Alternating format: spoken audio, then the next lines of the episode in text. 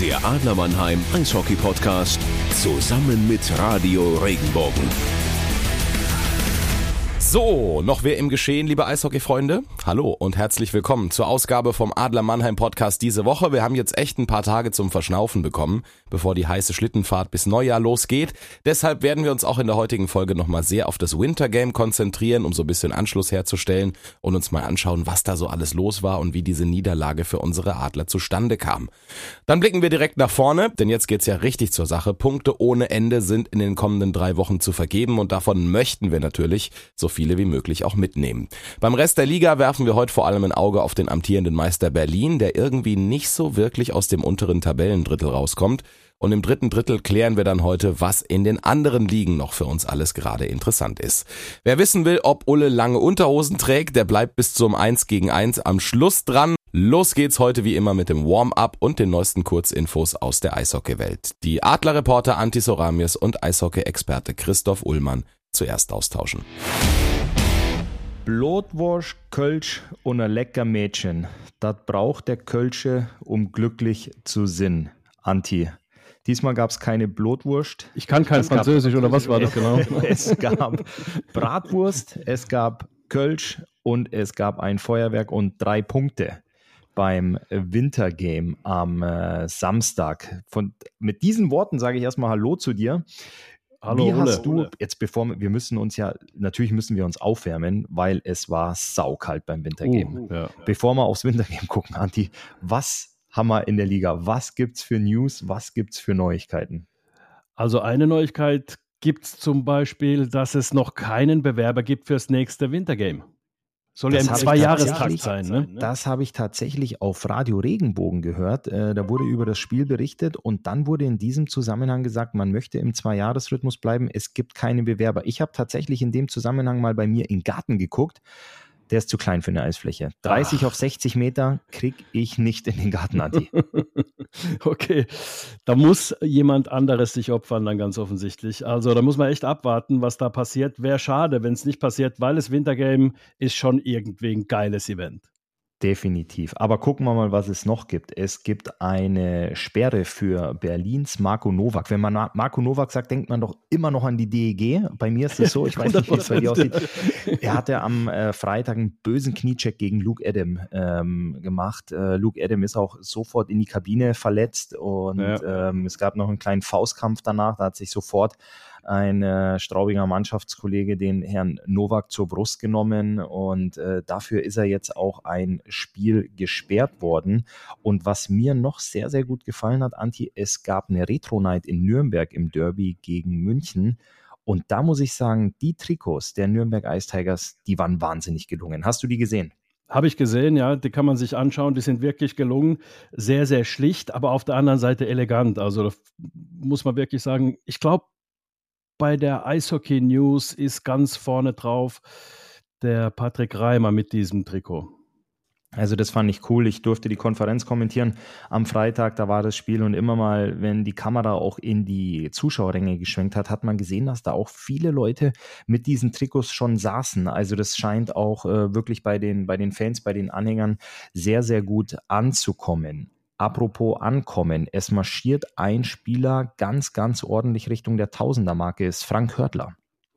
Ja, gut, also der ist ja einer, der hat die Meisterschaft so oft gewonnen wie kein anderer, ist äh, in den Genuss gekommen, mit seinem Sohn zusammen zu spielen. Also, das ist ein Hammer, einfach, wenn man seine Karriere sich anschaut. Also, das ist schon irgendwo was, wo man sagen muss: Mensch, der hat Sachen geleistet, die viele nicht hinbekommen haben und wahrscheinlich auch nicht so mehr hinbekommen werden. Ja, das ist Wahnsinn. Er hat ja wirklich äh, die komplette ähm, Meister, Meisterhistorie mit den, mit den Eisbären äh, gemacht. Er hat neun Titel gewonnen und alle mit der, mit der Franchise der Eisbären Berlin. Also, und jetzt macht der Junge demnächst die 1000 voll. Das ist schon ein äh, ganz schönes Brett, ne? Äh, 100 Prozent. Und ich meine, der hat es auch wirklich ähm, gezeigt, dass er ein, ja, Legendenstatus hat und auch zu Recht. Also das muss man sagen, eine spielende Legende. Ich muss wirklich sagen, ich habe Ehrfurcht, wenn ich den Spielen sehe. Umso mehr tut mir es weh zu sehen, dass sein Club ähm, abstiegsgefährdet ist und dass er Abstieg spielen muss. Und da sp äh, sprechen wir später nochmal drüber. Im letzten Drittel schauen wir uns Berlin nochmal ganz genau an. Genau, sonst gibt es gar nicht so viel äh, Neuigkeiten, so viel Scoops in der, in der Liga. Deswegen hast du noch was, Anti, sonst würde ich Ich hätte aus der zweiten Liga einfach noch was. Ich glaube, das Theater hat ein Ende, zumindest in Krefeld bei den äh, Pinguinen. Sergei Saveljev ist raus, hat gesagt, ich verkaufe den ganzen Scheiß hier. 80 Prozent hat er ja inne gehabt an äh, den Aktien, beziehungsweise nicht Aktien, ist ja keine Aktiengesellschaft, sondern an den Anteilen an der GmbH und ist jetzt raus. Gibt es da Frieden dort jetzt? Gibt es da Ruhe jetzt? Ja, gut, ich weiß jetzt nicht, ob er derjenige war, der überall mit dem Feuerzeug rumgelaufen ist und diese kleinen Brandherde da immer entfacht hat und angezündet hat. Ähm, aber ich kann mir schon vorstellen, dass es, dass da ein bisschen mehr Ruhe einkehrt, als er angekommen ist, war ja auch eine mit der ersten Amtshandlungen, ähm, sich von Daniel Pieter zu trennen, der ja damals noch fünf Jahre Vertrag hatte. Das war was, was für sehr, sehr viel Aufsehen gesorgt hat. Ähm, einfach weil er auch in, in Krefeld eine, eine Clublegende war. Daniel Pieter ja mittlerweile beim ERC Ingolstadt. Ähm, ich bin gespannt, was sich da entwickelt. Das äh, ganz, ganz große Ziel der Krefelder ist natürlich der Wiederaufstieg in äh, die DEL, aber dass dafür natürlich auch Strukturen geschaffen werden müssen, ist, ist ganz normal und äh, da ist Saveljev jetzt erstmal weg.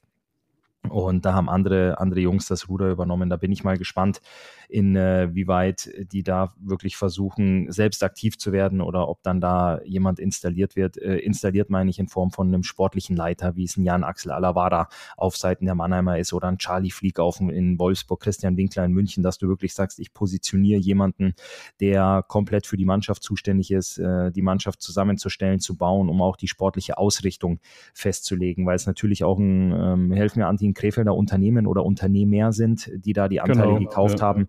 Ähm, das heißt natürlich, der Club, der Club ist, ist auf der sicheren Seite, was das angeht, aber du brauchst natürlich auch absolute ähm, sportliche Expertise. Und sind es dann die Unternehmer, die sagen, okay, ähm, wir bezahlen, wir bestimmen, so wie es bei einer Jukebox ist?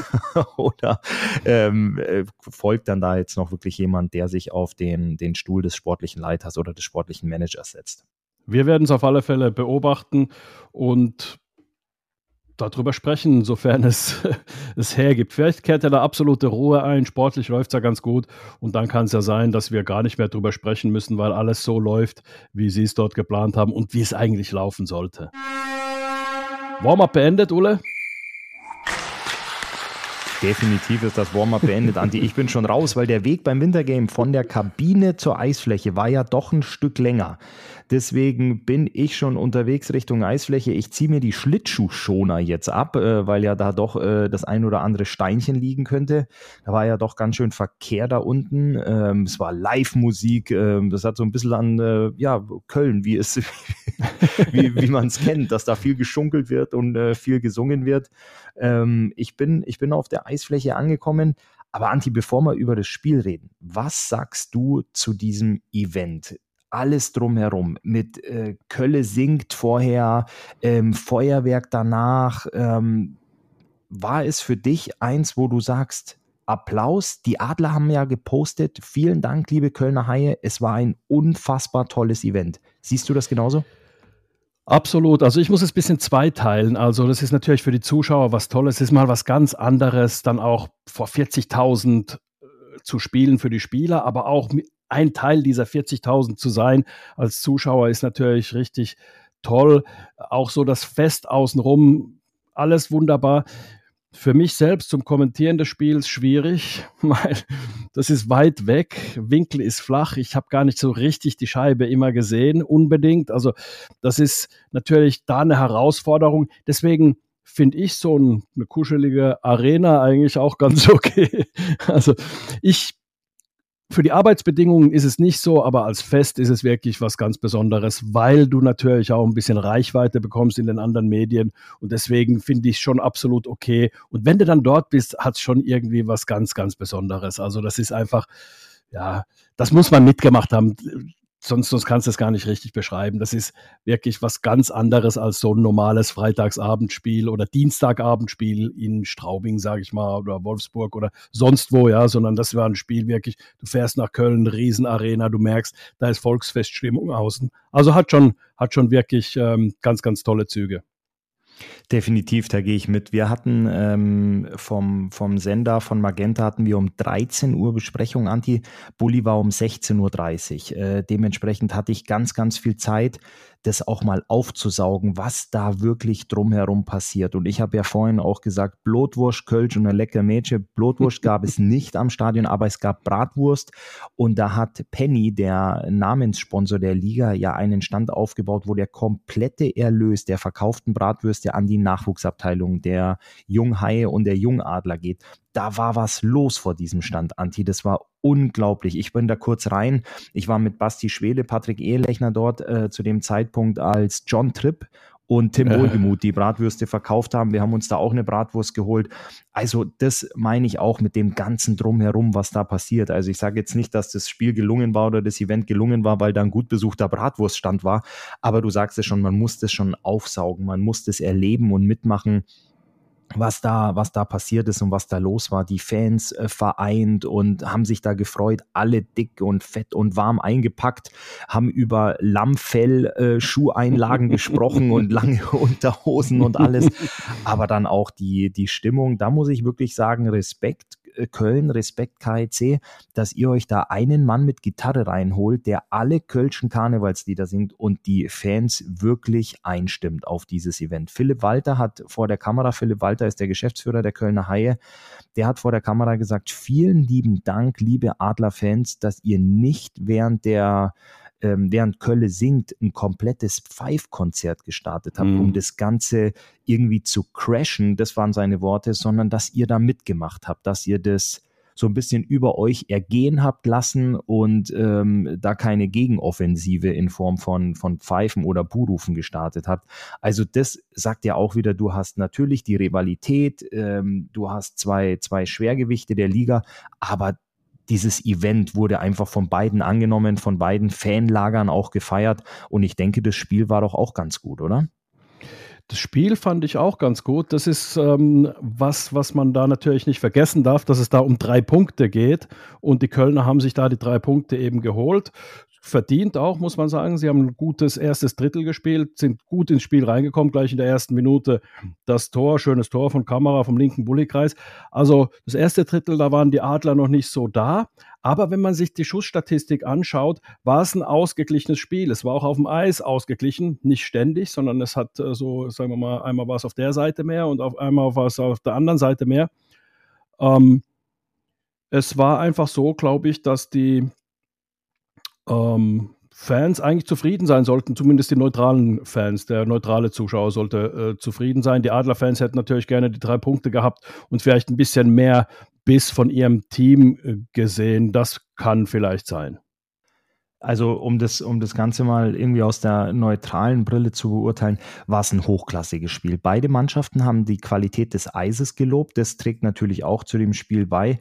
Schwierigkeit in dem Spiel ist natürlich die durchsichtige Plexiglasbande. Das hat äh, Mirko Pankowski auch nach dem Spiel gesagt, weil du orientierst dich ja an der Bande. Das ist genau, ja wie ja. natürlich die Bande begrenzt das Spielfeld, ganz klar. Und das waren manchmal Kameraeinstellungen, wo du den Schützen gesehen hast und du hast gedacht, hoffentlich greift der Torwart jetzt zu, weil sonst trifft er da hinter den, ähm, den Fotografen, der da steht. Und hast du komplett stehen sehen mit, mit äh, Schuhen, mit Beine, mit allem drum und dran. Und das ist natürlich was, du guckst dann als Spieler in die Weite. Du bist natürlich gewohnt, dass der Puck irgendwo an einer, an einer Werbebande liegen bleibt und auf einmal guckst du ins Weite und kannst äh, das im ersten Moment nicht so einschätzen. Ähm, aber dennoch haben beide Teams wirklich Vollgas gegeben. Die Haie sind gut rausgekommen. Du hast es gerade gesagt, in der ersten Minute ein Tor gemacht. Und ich bin immer so, wenn ich Eishockey gucke, egal für wen ich bin, ein frühes Tor belebt ein Spiel. Das ist super, weil dann fängt keine Mannschaft an zu taktieren irgendwann im Laufe des Spiels, sondern ein frühes Tor, bumm, die Fans sind da, nach 60 Sekunden durften einmal jubeln, die Haie euphorisch und die Adler wissen, hey, wir müssen jetzt mehr investieren. Und deswegen fand ich den Führungstreffer der Haie super für das Spiel, weil dann richtig, richtig Schwung aufgekommen ist. Ja, und dann haben die Adler im zweiten Drittel, haben sie ja eigentlich das äh, Spiel wieder so ein bisschen zurückgeholt zu sich, haben dann da das äh, Anschlusstor erzielt, irgendwie so um die 30. Minute rum etwa. Dann stand es 1 zu 2 aus Sicht der Adler. Und dann nimmst du in der 32. Minute und in der 33. Minute nimmst du zwei Strafen und bist dann zunächst mal ähm, in doppelter Unterzahl und dann in einfacher Unterzahl und die Haie nutzen beides aus und das hat dich gekillt dann unterm Strich. Du hast zwar noch versucht, da ein bisschen dann ähm, aufzuholen, hast dann nochmal einen Treffer erzielt, aber das war dann doch unterm Strich ein bisschen zu wenig, was du dann ähm, aufs Eis bekommen hast an Torchancen. Also eine sagen wir es mal, so ein kleines Übergewicht hast du gehabt. Du hast da also schon in der Zone der Haie ziemlich viel gespielt, gerade zum Schluss hin, aber hast da zu wenig Torchancen generiert, weil die Haie da sehr kompakt verteidigt haben und vielleicht einfach ein bisschen mit der Leidenschaft verteidigt haben, die du brauchst, um dann ein Spiel dann nach Hause zu schaukeln. Ja, das ist, äh, da gebe ich dir absolut recht. Ähm, Im ersten Drittel fand ich Köln auch sehr überlegen, vor allem bissig, Zweikampf, sehr, sehr zweikampfstark. Ähm, die haben keine Scheiben einfach weggeworfen. Mit wegwerfen meine ich, ich schieße mal tief und alle fünf fahren wechseln, dass du den Puck einfach hergibst, sondern die haben wirklich sehr clever gespielt. Die haben die Scheiben tief geschossen, wenn sie wussten, wir haben jemanden, der hinterhergeht, der sie wieder gewinnen kann und sie waren einfach ein bisschen griffiger in den Zweikämpfen. Das war auch ähm, bei dem ähm, bei dem 2-0, was sie gemacht haben. Da haben sie sich super durchgesetzt an der Bande, haben sich unterstützt mit, äh, mit zwei kurzen Pässen und sind dann 2 zu 0 in Führung gegangen. Dann ja, da bin ich auch voll bei dir, dass die Adler dann mehr investiert haben, den Anschlusstreffer erzielt haben und dann war es diese doppelte Überzahl, was die Kölner sehr, sehr clever ausgespielt haben. Fünf Sekunden hat es wirklich gedauert bei 5 gegen 3 und dann haben sie das 5 gegen 4 auch noch ausgenutzt. Und wenn du dann 4-1 hinten bist, ist das schon eine, eine, eine schwierige Hausnummer. Vor allem weil Köln hat ja dann auch nicht äh, den Bus hinten reingeparkt und nur noch verteidigt, sondern die haben ja wirklich auch noch weiter offensives Eishockey gespielt. Was ich tatsächlich anti so ein bisschen als Eigentor bezeichnen würde auf Seiten der Adler Mannheim, war der Wechselfehler kurz vor Schluss. Wenn du noch zweieinhalb Minuten ungefähr Zeit hast, du weißt es selber, ein schnelles Tor und bumm, bist du wieder da. Da mhm. ist ja nichts verloren. Aber du machst zweieinhalb Minuten vor Schluss, glaube ich, war es, machst du diesen Wechselfehler und nimmst dir komplett die Möglichkeit, da nochmal ähm, ins Spiel zurückzukommen, eine, eine, so eine Schlussoffensive zu starten. Und wenn ich über Schlussoffensive spreche, dann möchte ich nochmal kurz auf das Spiel in Frankfurt zurückblicken da haben die Frankfurter ja nichts anderes gemacht. Die haben ja in den letzten zwei Minuten alles nach vorne geworfen, waren 3-1 hinten. Und wie das Ganze ausgegangen ist, wissen wir. Die Löwen Frankfurt haben noch den Ausgleich erzielt und haben noch einen Punkt mitgenommen. Ähm, und das blieb den Adlern verwehrt aufgrund eines Wechselfehlers. Es ist schade, aber das ist dann so ein bisschen das, du willst zu viel, du willst jetzt plötzlich irgendwie äh, diese Schlussoffensive starten, kleines bisschen Hektik auf der Bank, der eine passt nicht auf, springt aufs Eis und dann schon bist du dann einem zu viel auf dem Eis und dann äh, passiert genau das, dass du diese Schlussoffensive einfach nicht mehr hinkriegst, weil du eben unter, in Unterzahl bist und da war die Nummer durch. Ne? Also da war es klar, okay, die Adler werden möglich, vielleicht schaffst es ja noch so ein, so ein Unterzahltor zu erzielen oder so, aber dieses Spiel zu drehen, das wird nicht passieren. Und das war schade, äh, weil da hätte es schon nochmal eng werden können, nochmal spannend werden können und die Schlussspannung war dann halt raus aus dem Spiel. Genau, zwei Minuten 49 war noch ähm, auf der Uhr, als diese Strafe gegeben wurde. Ich habe gerade nochmal nachgelesen und da denkst du dir wirklich, Mensch, vor ein paar Tagen ist uns das gleiche in Frankfurt passiert. Man weiß, dass man das noch schaffen kann. Wirklich mit zwei Mann zum Tor, Puck zum Tor, irgendwie Pankowski die Sicht nehmen, den Rebound finden und reinstochern und auf einmal bist du wieder völlig da und dann hast du wirklich von der eigenen Bank aus einen Wechselfehler und da ist die Kamera ganz, ganz nah auf Bill Stewart gegangen und der war, wie man so schön auf Neudeutsch sagt, not amused darüber. Der war wirklich überhaupt nicht happy. Ähm, da habe ich mir gedacht, gedacht, Mensch, das ist, das ist so ein klassisches Eigentor, das du, das du dir da gerade, das du dir da gerade gelegt hast. Ähm, ja, aber nichtsdestotrotz, um das äh, Ganze nochmal vom, vom Event-Feeling her abzuholen, war das eine super Stimmung. Ich bin kein Fan von Pyrotechnik, Anti. Ich bin auch ein Mensch, der nie Geld ausgibt an Silvester, weil da habe ich einfach nichts für übrig. Erstens gebe ich Geld aus für was, was unmittelbar vor meiner Haustür in die Luft fliegt und danach muss ich auch noch einen Besen holen und den ganzen Mist wieder zusammenfegen. das mache ich nicht. Ähm, aber das Feuerwerk danach im reinen Energiestadion war cool. Ja, war cool. Das war einfach mal was anderes. Und, aber ich sag dir ganz ehrlich, ich war dann da äh, relativ weit oben, wo ich mir das angeschaut habe. Und dann habe ich irgendwie so gedacht, also ein bisschen habe ich so um mich geguckt, ob da jemand entsetzt drüber ist, dass man heutzutage noch Feuerwerk macht. Weißt du so, also ist, wir leben in einer komischen Zeit, da bist du, fängst du an, dich zu schämen für Sachen, die früher ganz normal waren. Also ich habe mich nicht geschämt, das sage ich nicht, aber irgendwie so ein, so ein komisches Gefühl hatte ich für ein, zwei Sekunden. Und dann habe ich gedacht, oh, ist doch egal, jetzt komm auf, äh, war ein tolles Event und soll dann so abgeschlossen werden, überhaupt keine Frage. Also da will man nicht moralisieren.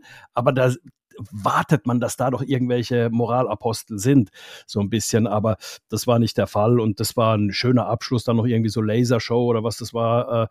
Äh, und ja, war war ein toller Abschluss, aber am Ende des Tages waren es drei Punkte und die Mannschaft sieht das natürlich auf der einen Seite so, Mensch, wow, wir waren dabei, war ein tolles Event, auf der anderen Seite, schade, wir haben die drei Punkte nicht geholt, müssen uns jetzt schnell gut vorbereiten auf den nächsten Gegner und das ist immerhin kein geringerer als der Tabellenführer ERC Red Bull München. Das ist, äh, das ist absolut korrekt.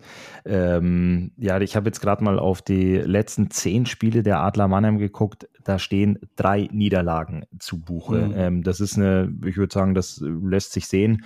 Da hätte jeder im Vorfeld gesagt, hey, zehn Spiele, sieben Siege, hört sich fantastisch an. In der letzten Zeit kam mir ein bisschen Unmut auf, aufgrund der Punkte, die du hergeschenkt hast. Äh, ich erinnere daran, äh, Overtime in Bietigheim, Ausgleich in Frankfurt, äh, die Heimniederlage gegen die Eisbären nach Penalty schießen, wo du so ein bisschen Punkte hast liegen lassen. Dennoch bin ich da ähm, ich würde es unterschreiben, ich würde es nehmen. Sieben Sieger aus zehn Spielen, das liest sich gut. Mhm. Jetzt hast du das Wintergame verloren und hast ein paar Tage wirklich Zeit. Ähm, du sprichst es an zum absoluten Topspiel. Äh, Tabellenführer Red Bull München. Die Jungs hatten auch ähm, am Montag frei. Die haben auch heute am äh, Dienstag noch frei. Ich war nämlich heute Morgen in der Eishalle. Mein Sohn hat immer Dienstag in der Früh vor der Schule Training. Da bin ich mal in die Adlerkabine rübergelaufen. Da waren zwei Jungs da gewesen, die sich ein bisschen haben behandeln lassen, haben wir auch übers Wintergame gequatscht. Und dann habe ich gesagt, Jungs, Mensch, als das Spiel vorbei war, da habt ihr wirklich alle nochmal wie in der Schulbank, habt ihr draußen Platz genommen, um euch das Feuerwerk anzugucken. Also das hatte wirklich so ein bisschen wie, ähm, so, jetzt gehen wir alle in die Aula und reit euch hier mal ein und setzt euch und dann dürft ihr zugucken, so wie, so wie alle anderen zugucken. Und dann hat Arno Tiefensee ein bisschen gelacht und hat gesagt, ja, saukalt war es, wo wir, wo wir da saßen oder als wir uns da hingesetzt verletzt haben, weil ich denke, Arno Tiefensee, da ist die Kälte schon ein bisschen eingezogen, weil der ja davor auch schon äh, draußen saß und sich mhm. das angeguckt hat. Aber ähm, ja, die nächsten Spiele versprechen wirklich Spannung, beziehungsweise das nächste Spiel verspricht Spannung.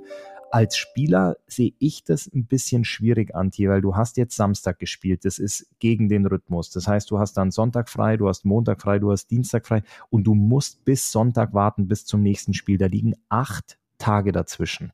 Das sehe ich immer so ein bisschen, wo du dir denkst, Mensch, ich will doch einfach nur raus, ich will doch einfach nur spielen. Vor allem auch, weil wir gerade so richtig gut drauf sind und weil das letzte Spiel so ein bisschen in die Hose gegangen ist. Da sind acht Tage warten. Ja, wir können Wunden lecken, wir können uns regenerieren. Siehst du die Gefahr, dass die ein bisschen aus, ich will nicht sagen aus dem Tritt kommen, aber aus dem Rhythmus geworfen werden? Ja, auf alle Fälle, zumal du auch am Freitag kein Spiel hattest. Ne? Also du hattest am Freitag kein Spiel, am Samstag hattest du eins, Sonntag wieder keins. Köln spielt jetzt im Übrigen, bei denen ist der Rhythmus dann nicht ganz so raus. Und die Adler haben es dann wirklich so, dass sie am Freitag nicht mal spielen. Also die haben wirklich eine lange Pause. Und das ist immer so die Frage. Das kannst du dann nach dem Spiel sagen. Wie war es? Also, was ich glaube, was passieren kann, dass du vielleicht den Anfang ein kleines bisschen ähm, vielleicht nicht ganz so schnell gestalten kannst. Du brauchst ein bisschen länger, bis du ins Spiel reinkommst. Das könnte äh, der Fall sein. Auf der anderen Seite kannst du gut regenerieren. Das ist dann wiederum die andere Seite. Und man darf nicht vergessen, das ist das Topspiel, das ist das Spitzenspiel der deutschen Eishockeyliga und ich glaube, da musste an Motivationsreden in der Kabine nicht viel machen. Da weiß jeder, um was es geht und von daher wird es, glaube ich, ein Spiel. Da, da ist, glaube ich, München genau das Richtige ähm, nach so einer Zeit, wenn du da so ein bisschen aus dem Rhythmus kommst, weil du weißt genau, um was es geht. Du hast die Top-Mannschaft der Liga vor dir spielst auswärts und kannst dann wirklich auch punktemäßig näher ranrücken. Das ist ein Sechs-Punkte-Spiel. Also wem man da noch ein bisschen was erklären. Bitte? Es gibt keine Sechs-Punkte-Spiele. Für jedes Spiel gibt es einen Dreier. Aber ich weiß, was du meinst mit der ja. Wichtigkeit dieser Partie auf jeden Fall. Also ich glaube, wenn du jemandem erklären musst, hey, äh, um was es geht, dann hat der den Eishockeysport nicht verstanden, die deutsche Eishockeyliga nicht verstanden. Also von daher bin ich überzeugt davon, dass es wirklich ein äh, Spiel wird, in das die Adler vielleicht ein kleines bisschen später, so nach ein paar Minuten erst richtig reinfinden, aber sich richtig reinbeißen werden. Und dann geht es eben weiter. Wir haben jetzt angesprochen, acht Tage frei und dann ist es der 11.12., der 14., der 16., 18, 20, 23, 26, 28, 30. Ich würde sagen, Anti, die Adventskalender, die, sind ja, die Adventskalender sind ja prall gefüllt, aber das ist der Spielplan bis zum Jahresende. Der 11., der 14., 16., 18., 20, 23, 26, 28, 30. Das ist schon ein dickes Paket, oder? Das ist ein dickes Paket. Auf der anderen Seite trainieren die natürlich auch so. Die haben ja den Spielplan dann auch schon irgendwann im August, wissen, wie sie dann das Training auch steuern können, die Coaches. Und entsprechend werden sie dann natürlich das Training äh, reduzieren, zumindest also die, die Einheiten, die jetzt, sagen wir mal, ähm, auch Kraft kosten, sondern da werden dann eher regenerative Einheiten gemacht, beziehungsweise dann auch mal hier einen Tag freigegeben oder ein freiwilliges Training und dann eher dann noch so über taktische Feinheiten rübergegangen, so dass man ähm, einfach ja sich dem anpassen muss, den Gegebenheiten. Definitiv, das sind neun Spiele dann noch im äh, Dezember. Und das ist eben das, wo, wovon ich auch immer spreche das sind heiße Phasen, das sind richtig heiße Phasen. Wenn du dir überlegst, das sind 27 Punkte, die da auf dem Tableau liegen, die zu holen sind. Ähm, und wenn du da wirklich pro Spiel zwei Punkte mitnimmst, was ja ein richtig, richtig guter Wert ist, dann nagelst du dich komplett da oben fest. Aber es gibt ja auch Teams, da gucken wir jetzt speziell mal im letzten Drittel drauf, wenn wir auf den Abstiegskampf gucken, wenn du keinen Lauf hast, wenn du schaffst, Spiele zu verlieren, wenn du im wahrsten Sinne des Wortes ein bisschen die Scheiße am Schläger hast, Andi, und von 27 Punkten ganz wenige einfährst, dann bist du da wirklich ähm, im freien Fall. Da gibt es ein, wenn ich jetzt an die Küche denke, so ein Sieb oder so, so ein Trichter, wo es dann, wo du wirklich komplett nach unten durchgereicht wirst. Und das ist so die Phase im, im Dezember, wo du gucken musst als Eishockeyspieler, ja, es ist Weihnachtszeit und es ist cool und überall leuchten die Lichter, aber lass dich da vielleicht nicht ganz so häufig am Weihnachtsmarkt blicken, sondern guck wirklich, dass du regenerierst, dass du gut isst, dass du viel schläfst, weil du musst jeden zweiten Tag raus und spielen. Und du willst nicht im Februar oder März anfangen zu zählen, wie viel Punkte brauchen wir noch oder wen können wir noch überholen, um irgendwo auf einen Playoff-Platz zu klettern. Jetzt, das sind die heißen Phasen einer Eishockeysaison, wo du dann sagst, naja gut, die Top 4, die haben wir uns ja im Dezember gesichert, beziehungsweise im Januar geht es ja dann auch so weiter. Da sind ja Spiele am 2., am 4., am 6. Januar und das ist halt was, ähm, wo du wirklich fit sein musst und dementsprechend, Anti, vielleicht ist es gar nicht so verkehrt, dass jetzt acht Tage frei sind, weil du da jetzt so ein bisschen ich sag mal, die, die, den Tank auffüllen kannst, um eben dann da in dieser heißen Phase wirklich aus dem Vollen zu schöpfen. Das kann durchaus ein Vorteil werden. Das äh, ist sicher ein Faktor. Bisschen aus dem Rhythmus kommen, das kannst du vielleicht direkt am Anfang im Spiel gegen München korrigieren und danach ähm, dann äh, wirklich auch ja, diese Regenerationsphase, die man gehabt hatte, nutzen, auch positiv nutzen, um dann das Ganze in Punkten darzustellen. Das ist natürlich das immer, um was es dann unterm Strich geht. Ähm, lass uns doch mal jetzt aus den oberen Gefilden ein bisschen weiter runtergehen und schauen, wo es denn brennt, wo der Baum brennt. Ja, hier im zweiten Drittel soll es also ein bisschen um den Abstiegskampf gehen und eine abstiegsgefährdete Mannschaft schauen wir uns nochmal ganz explizit an, aber im letzten Drittel. Ich sage noch nicht, äh, wir verraten noch ist. nicht, wer es ist, aber es ist könnte die Hauptstadt sein, aber noch nichts verraten. Oder der, oder der amtierende Meister. Ja, ähm, schauen wir es uns mal an. Also Fakt ist, es ist fast die Hälfte der Saison gespielt. Mit äh, 25, 24, 25 und 26 Spiele haben die ähm, Mannschaften auf dem Kerbholz, hätte ich beinahe gesagt. Also haben sie jetzt gespielt. 56 gibst am Ende der Saison, Antje. Ja. Also du hast recht, knapp die Hälfte haben wir rum. Und ähm, wir haben uns, bevor wir auf Record gedrückt haben, um diese Sendung aufzunehmen, haben wir gesagt, Anti, Oben alles schön und gut. Ich glaube, da haben sich so die Mannschaften ein bisschen, bisschen gefunden. Aber unten, Anti, unten ist es richtig, richtig brenzlig. Und ich meine brenzlig, weil die Jungs alle anfangen zu punkten. Das ist genau das. Also im letzten Spiel Bietigheim gepunktet, Augsburg die letzten Spiele gepunktet. Also die sind so Stück für Stück da rausgekommen, haben jetzt einen Punkteschnitt von 1,13. Augsburg als 13. Der deutsche Meister Berlin 1,08. Also gerade mal ein Punkt pro Spiel.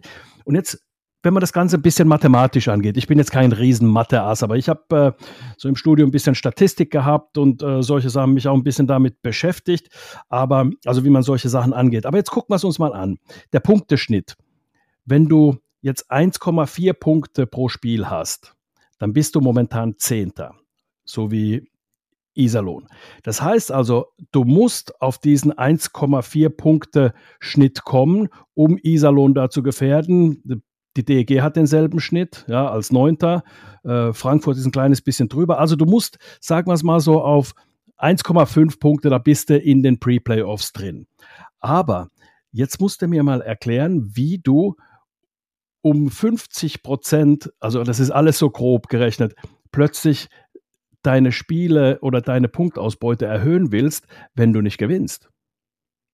Ja, da gebe ich dir, da gebe ich dir absolut recht. Und ähm, wie du das schon angedeutet hast, vor dem letzten Spieltag, die Augsburger Panther und die Eisbären Berlin haben den Tabellenplatz gewechselt. Die Eisbären sind jetzt auf dem Abstiegsplatz abgerutscht, aber die Eisbären hatten 1,04 und die Eis, äh, Augsburg hatte 1,04 und Berlin hatte 1,08.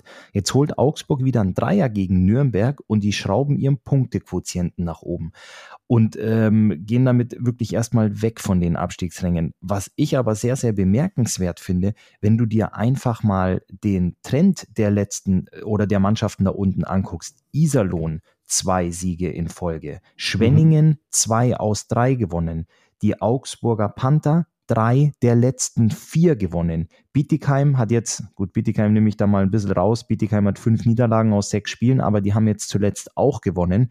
Das ist halt was, wo die jetzt unten auf einmal langsam anfangen, sich so ein bisschen frei zu spielen ähm, und vor allem Punkte einzufahren. Und Deswegen, wir haben uns ja oder beschäftigen uns ja relativ viel mit, mit dem Abstieg auch und mit den unteren Tabellenregionen.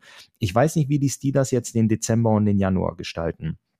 Ähm, ich glaube, vom Punktequotienten mit 0,76. Haben wir die schon abgeschrieben, Anti? Sind die, sind die tot? Ja. Sorry, also ich finde, die, das war ein Farbtupfer.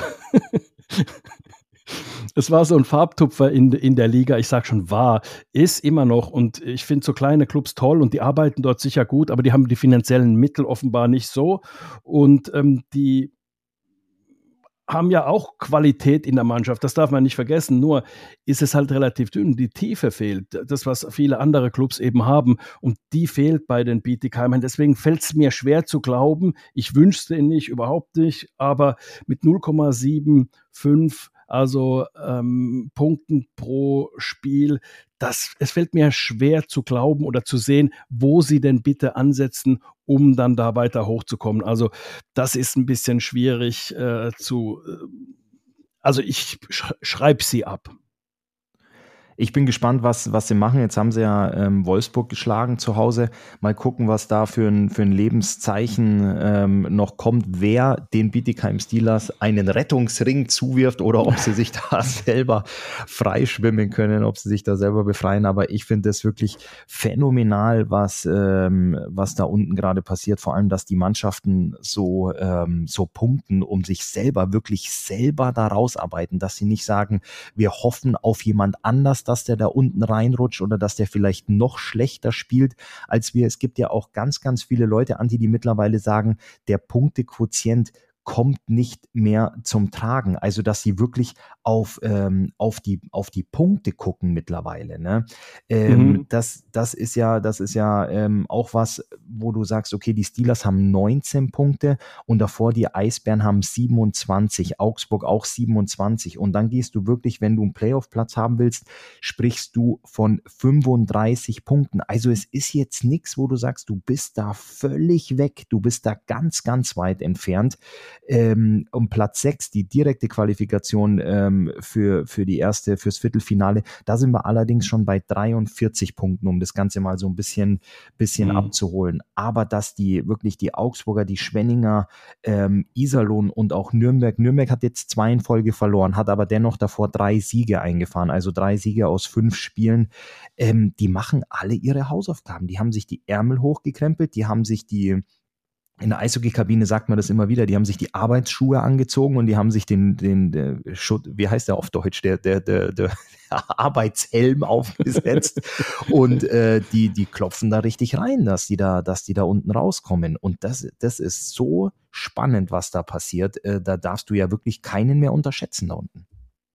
Definitiv. Und umso schwieriger wird es. Ich will noch die Abstiegskandidaten nicht benennen, an wen ich da denke. Außer Bietigheim nehme ich mal da als gesetzt. Leider. Also wie gesagt, ich wünsche es denen nicht, aber äh, die Realität ist halt, sagen wir mal, schon irgendwo hart. Aber lass uns mal ins letzte Drittel gehen und über einen Club, wir haben es noch nicht verraten, über welchen wir sprechen werden. Letztes Drittel geht verloren, aber nicht von uns, sondern von den Berlinern. Also, die sind 14. Glaubst du, dass die absteigen? Also ich habe mal ganz scherzhaft gesagt, wenn es dazu käme, dass die Eisbären Berlin sportlich absteigen, dann kann es sein, dass es eine Sondersitzung im DEL-Büro geben wird, wo die Jungs die Köpfe zusammenstecken und sagen würden, wir können doch nicht zwei absteigen lassen, wir können doch nicht die Eisbären absteigen lassen. Ähm, das habe ich mal scherzhaft die Liga gesagt, noch mal auf dann. dass sie vielleicht dann sagen, okay, wir gehen mal noch eine Saison ähm, weiter mit der Nummer. Wir saßen ja auch jetzt, äh, die Tage saß ich mal mit ein paar Jungs zusammen, die sich auch ganz gut in der, in der Liga auskennen und Eishockey Sachverstand haben. Es gibt ja auch noch den ganz, ganz großen Bruder in äh, Los Angeles, die LA Kings. Ne? Ob man da vielleicht sagt, hoppla, was passiert da gerade? Man könnte ja vielleicht auch mit einer Personalie Marco Sturm, der dort ähm, bei den Kings im Farmteam arbeitet, vielleicht jemanden rüberschicken, um da Unterstützung zu leisten. Ich rede jetzt nicht von einer Trainerentlassung, sondern vielleicht einfach jemanden addieren, ähm, wo du noch ein bisschen Expertise reinkriegst, der vielleicht frischen Wind reinbringt. Ähm, dann waren äh, Torhüternamen bei uns auf dem Tisch gelegen, wie ein Thomas Greis, ob man da vielleicht reagiert ähm, und, und den sich dazu holt. Also was da jetzt in Berlin passieren wird, und gucken wir nochmal oder blicken wir nochmal kurz zurück auf das, was ich gesagt habe. Die Eisbären haben jetzt auch einige Spiele im Dezember. Die spielen ja jetzt auch im Zweitagesrhythmus. Genauso ähm, wie, wie die Adler Mannheim auch. Also wenn du da jetzt nicht von den mögen, was habe ich eben gesagt, aus Adler Sicht 27 Punkte, wenn du da jetzt nicht anfängst, zumindest mal 1,5 im Schnitt zu holen, dann wird es dunkel. Dann wird es finster. Ja. Du musst ja jetzt an, anfangen. Wir, das sagen wir ja schon seit Wochen. Das haben wir im September, Ende September gesagt. Nein, die Berliner müssen so langsam jetzt mal in die äh, Pötte kommen. Aber es ist nicht passiert. Ein Schritt vor, zwei zurück. So war es die ganze Zeit. Und das Problem ist interessant, äh, irgendwie sich anzuschauen. Also, weil es ist so schwierig, irgendwie festzulegen, an was es denn liegen könnte. Weil du musst jetzt mal schauen. Also, wenn du dir das Team anschaust, es ist kein Tabellenvorletzter auf dem Papier. Das muss man mal ganz klar sagen. Du hast Marcel Nöbels, 25 Spiele, 26 Punkte. Er ist absolut da, wo er normalerweise ist. Immer so bei einem Punkt pro Spiel. Er hat auch mal in der Vergangenheit, sagen wir es mal, äh, 1,3 Punkte pro Spiel gehabt oder so. Wirklich sehr gute. Du hast einen Matt White, 25 äh, Spiele, 25 Punkte. Äh, ein Boychuk mit 25 Spielen, 22 Punkten. Also du hast schon mal drei Stück, die da gut performen sehr gut performen. Dann fängt es aber dann schon an abzufallen und zwar heftig. Du hast dann also irgendwann, du hast also diese drei genannten, dann hast du den Giovanni Fiori mit 15 Punkten in 24 Spielen. Das ist alles noch okay. Ein Clark mit 14 Punkten. Aber es ist so, du hast deine besten Spieler sind deine besten Spieler, die drei da oben. Dann hast du aber welche, die auch mit zu den besten gehören sollten. Die sind schon nur noch okay. Und dann fällt es ganz schön ab. Du hast dann ein paar auch, die einfach underperformen, punktemäßig, von denen du mehr verlangen musst. Das auf alle Fälle. Ja, da gebe ich dir, da gebe ich dir absolut recht. Und ich ziehe da gerne nochmal den Vergleich zu den Adler Mannheim. Ich habe gesagt, zehn Spiele, sieben Siege die Eisbären haben aus den letzten zehn Spielen sieben Niederlagen, Anti. Der letzte Dreier, der letzte Heimsieg nach regulärer Spielzeit, beziehungsweise letzte Sieg der Eisbären nach regulärer Spielzeit, datiert auf den 4.11. Wir haben heute den 6.12. Also die haben über einen kompletten Monat, Anti, kein Spiel nach regulärer Spielzeit mehr gewinnen können. Zuletzt haben sie ganz, ganz lange bei den Löwen Frankfurt geführt, kriegen zwölf Sekunden vor Schluss den Ausgleichstreffer und nach 1-0-9 in der Overtime schlägt Frankfurt wieder zu und die verlieren wieder das Spiel. Innerhalb von einer Minute 21, wenn man das zusammenrechnet, haben die wieder den Dreier weggeworfen und sind mit einem Punkt nach Hause gefahren. Also vom 4.11. gab es den letzten Sieg nach regulärer Spielzeit, den letzten Dreier. Und die anderen beiden Siege, die sie eingefahren haben, waren nach Penaltyschießen, einer davon in Mannheim und einer beim Heimspiel gegen die DEG. Und das ist für mich sehr, sehr alarmierend. Die Eisbären haben jetzt bis zum Jahreswechsel, haben die zehn Partien. Zehn mal drei, Anti, du warst ja auch sehr, sehr gut in Mathe, sind 30 Punkte, die es da zu holen gibt. 30 Punkte. Und ich habe, oder du hast auch gesagt, du brauchst einen Schnitt roundabout von 1,5, wenn du dich da oben einlisten willst, um irgendwas mit der ersten Playoff-Runde zu tun haben möchtest. Das heißt, aus diesen 30 Punkten müssten die Eisbären 15 holen, wenn die da so ein bisschen den Anschluss halten wollen. Mhm. In der aktuellen Form, boah, schwierig. Sehr, Wahnsinn. sehr schwierig. Und wenn man mal guckt, gegen wen die spielen, jetzt kommt Bremerhaven, dann kommt Ingolstadt, dann müssen sie nach Iserlohn, dann kommt Schwenningen, dann fahren sie nach Augsburg, nach Wolfsburg, dann kommt Bietigheim, dann kommt Ingolstadt. Also, das ist jetzt, sind ja. jetzt alles Sachen, wo du normalerweise gesagt hättest, naja gut, da, wenn du einen Wettschein vor dir liegen hast oder wenn du den Fernseher anmachst, die Geschichte kann ich dir schon erzählen, wie das läuft in den vergangenen mhm. Jahren, weil die Eisbären die Spiele gewonnen haben. Aber zur aktuellen Phase 15 Punkte für die Eisbären aus den Spielen, ich bin echt gespannt. Zumal du aus Eisbärensicht auch gar nicht mehr sagen kannst, naja, jetzt kommt ja nur in Anführungszeichen der und der, sondern das sind ja alles Teams, die dich schon geschlagen haben, ja, gegen du die äh, Punkte verloren hast. Ja, also das ist schon irgendwo, ja, es kann ja nur frustrierend sein aus Sicht der Berliner und ich habe da keine Häme, überhaupt nicht, sondern ich muss das einfach sagen, das ist so unerklärlich. Sowas habe ich wirklich noch nie erlebt. Klar, diesen Meisterblues, dass man den hat und dass es dann vielleicht nicht ganz so gut anfängt. Dann fängst du international an mit äh, Champions Hockey League oder früher noch European Trophy oder was weiß ich. Und du merkst so, du kommst nicht so richtig rein, aber hast dieses Selbstverständnis. Mensch, es wird dann schon werden. Wir arbeiten ein bisschen härter. Wir wissen ja, wie es funktioniert. Und ich glaube, die Gedanken hatte man in Berlin auch, also noch vor ein paar Wochen, dass man sagt, naja, wir werden es ja schon, wir müssen ja nur in die Playoffs kommen. Und das ist so ein bisschen das Ding bei denen momentan gerade, dass jetzt wahrscheinlich auch der Glaube schwindet, ja, wie sollen wir denn da hinkommen überhaupt? Jetzt müssen wir überhaupt mal Abstiegskampf machen. Und das ist natürlich für so eine Mannschaft, die ein anderes Selbstverständnis hat, plötzlich Abstiegskampf zu machen, ist natürlich schwierig. Da, da heißt, wie du es gesagt hast, Arbeitshandschuhe, Arbeitshelm und da muss ähm, Eishockey gearbeitet werden und zwar jede Minute, wenn man auf dem Eis ist. Und das ist dann natürlich so ein bisschen da greifen die Automatismen nicht so dieses, naja, komm, das schaukeln wir jetzt zu Ende oder so, sondern es ist ein Kampf in jedem Wechsel. Und da bin ich mal gespannt, ob die den annehmen. Da bin ich auch äh, wirklich gespannt. Also die Reaktion ähm, beim, beim letzten Spiel gegen, beim letzten Heimspiel gegen die Straubing Tigers, das hat man mit 1 zu 2 verloren aus Berliner Sicht. Es war ein Pfeifkonzert, aber mhm. ganz, ganz kurz, Anti, weil die Leute hatten, die waren erstaunt, in Berlin. Die haben kurz gepfiffen, ihren Unmut ähm, kundgetan, aber nach ganz, ganz kurzer Zeit haben die einfach aufgehört und es war mucks, Mäuschen still in der Arena und die Leute haben sich einfach umgedreht und sind gegangen. Nach dem Shake Hands, also wirklich von der Schlusssirene bis zum Shake Hands, du weißt ja, du fährst kurz, vor allem bei einer Niederlage, beim Torwart vorbei, klopfst ihm auf die Matten und stellst dich dann an der roten Linie an, um dich beim Gegner zu verabschieden. Als das Shake Hands vorbei war, war die Arena leer.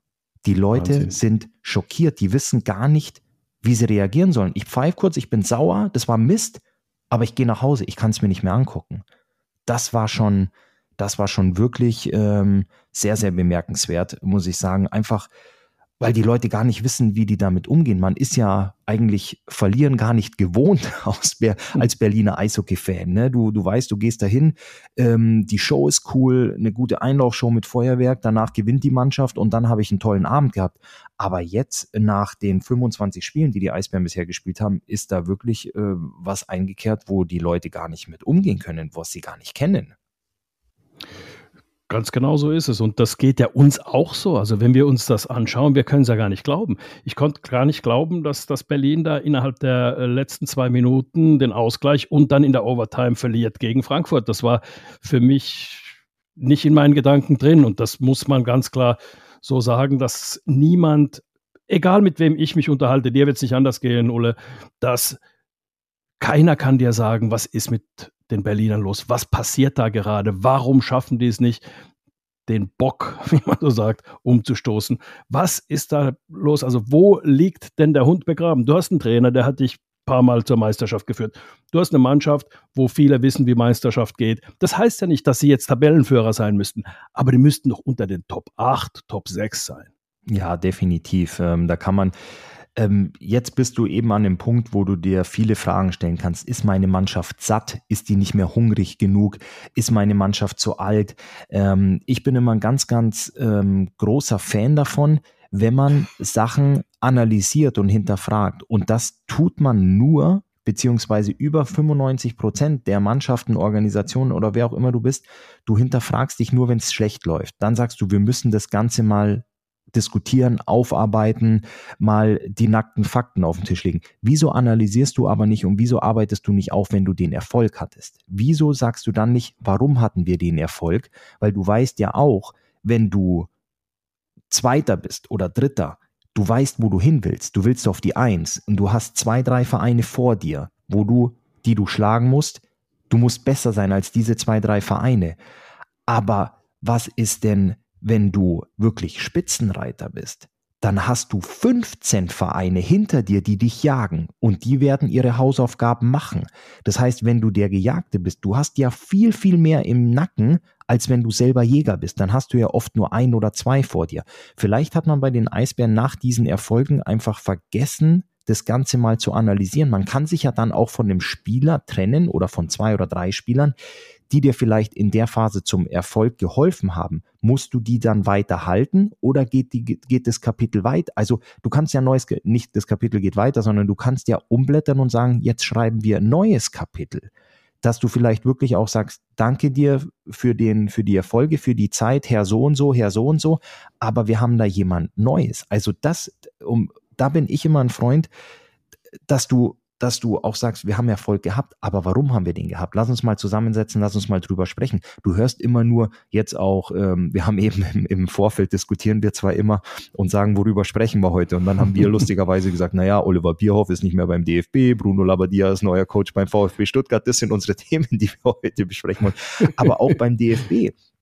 Du sagst jetzt, es ist nicht gut gelaufen, wir müssen analysieren. Aber warum analysierst du nicht beim Erfolg? Gut, jetzt wissen wir natürlich nicht, haben die Eisbären die letzten zwei Jahre auch nochmal aufgearbeitet und das Ganze besprochen, wieso, weshalb, warum waren wir so erfolgreich. Ich ziehe da manchmal ähm, die Parallele zu mir selber. Als ich 25 war, Anti, wir kannten uns auch äh, zu der Zeit, als ich 25 war, habe ich die Adler verlassen, bin zum KIC gewechselt. Der KIC war zu dem Zeitpunkt im Finale. Die hatten das Finale verloren gegen die Eisbären Berlin. Doug Mason war Trainer, Robert Müller war Torhüter der Kölner Haie. Dann bin ich mhm. zum KIC und habe mir gedacht, geil, das wird ein super Kapitel. Sieben Niederlagen zum Saisonstart. Doug Mason wurde entlassen. Clayton Beddos, der Co-Trainer, hat übernommen. Der hat nach ein paar Spielen auch hingeschmissen. Danach kam Rupert Meister. Dann kam auch diese tragische Diagnose von Robert Müller. Wir als Mannschaft haben uns davon nicht mehr erholt. Wir waren Tabellenletzter mit den Kölner Haien in der Kölner Arena. Wir haben sozusagen die Kölner Arena leer gespielt. Wir hatten im Schnitt 6000 Zuschauer. Das heißt, pro Zuschauer, du hattest drei Sitze pro Zuschauer. Das heißt, du hast nebendran die Arme ausstrecken können und hast noch einen Sitz für deine Jacke gehabt. Du hast noch, noch einen Sitz für deine Jacke gehabt. Und da, da habe ich mir auch gedacht, boah, ich wechsle zu so einer erfolgreichen ähm, Organisation, die zuvor das Finale erreicht hat. Und wir haben einen, wir haben es geschafft, einen, einen Vibe in diese Kabine zu bekommen, wie wir Spiele verlieren. Und es konnte auch, wir konnten uns das selber nicht beantworten, es konnte uns keiner beantworten, was da gerade passiert ist. Wir waren wie vor die Stirn geschlagen. Wir waren schwarz vor Augen, wir wussten nicht, wie wir das hinkriegen, aber wir haben es geschafft. Natürlich war eine Sache wie Robert Müller in der Kabine, was unfassbar Tragisches, wo wirklich einige Jungs nach Hause gefahren sind und das einfach nicht verarbeiten konnten. Das ist ja auch völlig normal. Aber die große Überschrift bleibt dann dennoch immer dieser sportliche Misserfolg. Und ich glaube auch, dass die Eisbären, die haben es geschafft, sich einen, so einen, so einen Vibe in die Kabine zu kriegen, irgendwie ein, ein Gefühl, was davor dieses Gewinnergehen war, die haben jetzt irgendwas in sich drin, wo sie einfach nicht mehr loslassen können, was sie nicht rauskriegen aus der Kabine. Definitiv, definitiv, genauso ist es. Und das ist, glaube ich, schwieriger, als wenn du zum Überleben die Liga startest. Wenn du weißt, um was es bei dir geht. Da gibt es ein paar Clubs, die wissen, okay, Nummer eins, wir wollen Abstieg vermeiden. Nummer zwei, äh, oder zweites Ziel ist dann vielleicht gerade den zehnten Platz zu erreichen. Da bist du ganz anders in dieser Saison drin, in diesem Kampf drin, als eine Mannschaft, die sagt, naja, automatisch kommen wir ja in die Playoffs und mit Abstieg, also wer hat dir Abstieg gesagt? Ja, also äh, das findet nicht mal statt und plötzlich musst du es machen und dann hast du genau diese, dieses Schwarz vor Augen. Du sitzt nach einem Spiel da und weißt gar nicht, an was hat es denn wieder gelegen? Ja, und äh, was war es denn schon wieder? Wir schaffen es einfach nicht, kann doch nicht sein. Und dann gibt es Schuldzuweisungen, aber halt auch guckt man natürlich auf sich selbst und sagt, ich krieg's ja auch nicht hin. Und da ist dann irgendwo das Selbstbewusstsein. Ich habe mal so einen NHL-Spieler gefragt, einen sehr erfolgreichen NHL-Spieler gefragt, ähm, du bist irgendwann mal von der ersten Reihe in die vierte Reihe gekommen, hast keine Tore mehr gemacht und so weiter. Und mit Verlaub, du verdienst ja einige Millionen. Also du kannst doch kein mangelndes Selbstbewusstsein oder Selbstvertrauen gehabt haben. Da hat er zu mir gesagt, Du kannst verdienen, so viel du willst. Es hat mit Selbstvertrauen null zu tun. Wenn du es verloren hast, das Selbstvertrauen, das wieder zu bekommen, ist wahnsinnig schwierig. Also das, was zwischen den Ohren passiert, also äh, ist wirklich eine, eine Riesengeschichte. Du musst das dann wirklich auch gut aufarbeiten. Und da hilft es nichts, wenn der Trainer in die äh, Pfeife reinpfeift und dich Linien laufen lässt oder in der Kabine alles zusammenschreit oder irgendwie sowas, sondern da muss wirklich viel mehr passieren bei einem Team, wo alles momentan irgendwie nicht ineinander greift, kein Rädchen greift ins andere, Sand im Getriebe, nenn's wie du es willst. Aber es ist einfach so, momentan müssen da wirklich Profis, die deinen Kopf in Ordnung bekommen, äh, her. Ja, da gebe ich dir, da gebe ich dir absolut recht, Anti. Aber ich glaube dennoch, wenn du am Monatsende ein paar Millionen oder am Jahresende ein paar Millionen überwiesen bekommst. Ich glaube, das ist entschädigt.